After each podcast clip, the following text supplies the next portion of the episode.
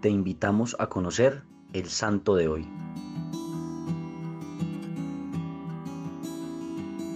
Hoy celebramos la fiesta de San Fulgencio.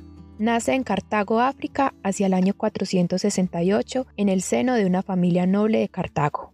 Su abuelo era senador romano, su padre murió cuando Fulgencio era muy joven. Su madre le enseñó a hablar griego y latín y esto le sirvió para adquirir un puesto de funcionario público en el gobierno de Roma como procurador de Visacena. Allí se vio expuesto a los peligros de pecar que hay en el mundo y a las ataduras de los bienes materiales. Renunció al cargo y se dedicó a la vida espiritual, a la oración, al ayuno riguroso y las frecuentes visitas a los monasterios. Las lecturas de San Agustín inspiran en su alma la vocación monástica. A los 22 años llegó a un monasterio y pidió ser admitido como religioso. El superior, viendo que era un hombre de mundo, le dijo, primero aprenda a vivir en el mundo sin dedicarse a placeres prohibidos. ¿Se imagina que va a ser capaz de pasar una vida llena de dinero y de comodidades a una vida de pobreza y ayunos como es la de los monjes? Pero Fulgencio le respondió humildemente, Padre, el buen Dios que me ha iluminado que me conviene hacerme religioso, no me concederá la fuerza y el valor para soportar las penitencias de los religiosos. Esta amable respuesta impresionó al superior, el cual lo admitió hacer la prueba de ser monje. La mamá al enterarse se fue a la puerta del convento a gritar que Fulgencio debía dedicarse a su carrera de administrador. Tanto insistió su mamá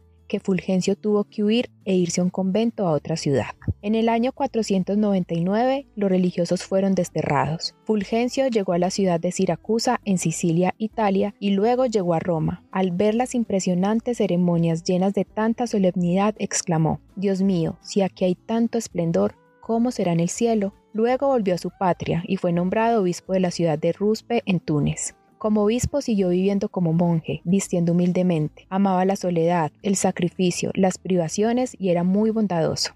Elevó el nivel moral e intelectual del clero, ayudó a pobres y viudas y denunció los abusos de los poderosos. Jamás comía carne. El vino lo mezclaba con agua, rezaba cada día más de doce salmos y muchas veces andaba descalzo. Era un hombre humilde y apreciado por todos. Su celo apostólico lo llevó a construir un monasterio cerca a la casa episcopal y no desaprovechaba ninguna oportunidad para invitar a los jóvenes a irse de monjes. Un rey hereje expulsó a todos los jefes de la Iglesia Católica del norte de África y los envió a la isla de Cerdeña. Desterrado, Fulgencio se dedicó a escribir contra los herejes arrianos, quienes negaban que Jesucristo era Dios. Al rey le impresionaron estos escritos y le pidió que no los propagara. Le permitió volver al África, pero allá los herejes, al oír lo bien que hablaba Fulgencio en defensa de la religión católica, pidieron que fuera desterrado otra vez. Y al salir hacia el destierro, le dijo a los creyentes, que lloraban por su partida, no se afanen, pronto volveré y ya no me volverán a desterrar. Y así sucedió exactamente. Poco después murió el rey hereje y su sucesor permitió que todos los católicos desterrados volvieran a su país.